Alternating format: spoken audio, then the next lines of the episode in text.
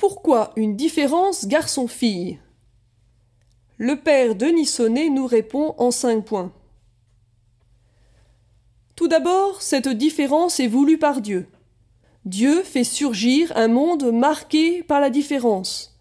Lisons le livre de la Genèse. Il sépare la lumière des ténèbres, la nuit du jour, la mer et la terre, les animaux selon leur espèce. Enfin, l'homme et la femme, et il vit que c'était très bon. Ainsi, du chaos primitif où règne l'indifférencié, Dieu fait surgir un monde marqué par la différence.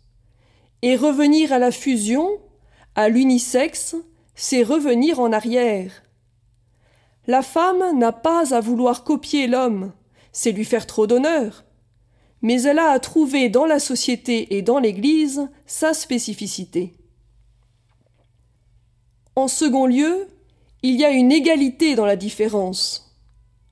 Dans le deuxième récit de la création de la Genèse, qui est d'ailleurs le plus ancien, Dieu donne à l'homme non pas une subalterne, mais un vis-à-vis, l'os de ses os, la chair de sa chair.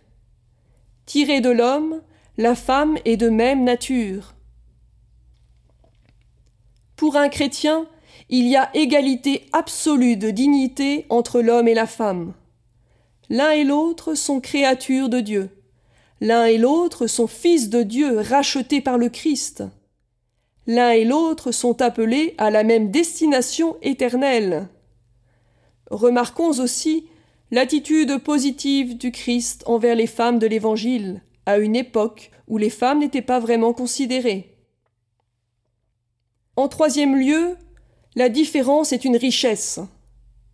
Si chaque sexe a tendance à développer spontanément certaines qualités, par exemple, l'homme est plutôt créatif, il a le sens de la mesure, il maîtrise les événements, il a de la force physique, il peut agir facilement sur les choses et le monde.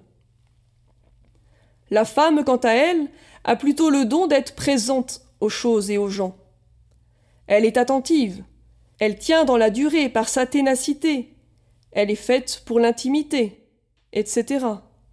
C'est pour que les deux sexes apprennent à vivre ces valeurs en se complétant mutuellement qu'existe cette différence. En quatrième lieu, la différence appelle la relation. Il n'est pas bon que l'homme soit seul, nous dit la Bible.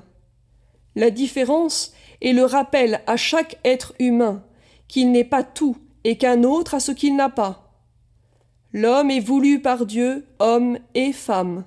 Ils sont appelés non seulement à exister l'un à côté de l'autre, mais à exister l'un pour l'autre. La différence vitale est orientée vers la relation, et le corps humain, marqué par la différence, exprime sa capacité d'exprimer l'amour. En cinquième et dernier lieu, la différence est signe de notre relation à Dieu. Hommes et femmes, il les fit à son image, voit-on dans la Bible. La relation homme-femme et l'image d'un Dieu qui est relation, Trinité, mais aussi d'un Dieu qui crée avec l'homme une alliance, l'alliance du Christ et de l'humanité, l'alliance de l'homme avec le tout autre, le différent par excellence, ressemblance à laquelle ne peut donc prétendre la relation homosexuelle. Infiniment présent à l'homme, Dieu reste pourtant radicalement différent. Avec Dieu, l'homme se situe comme l'homme avec la femme, unis et séparés.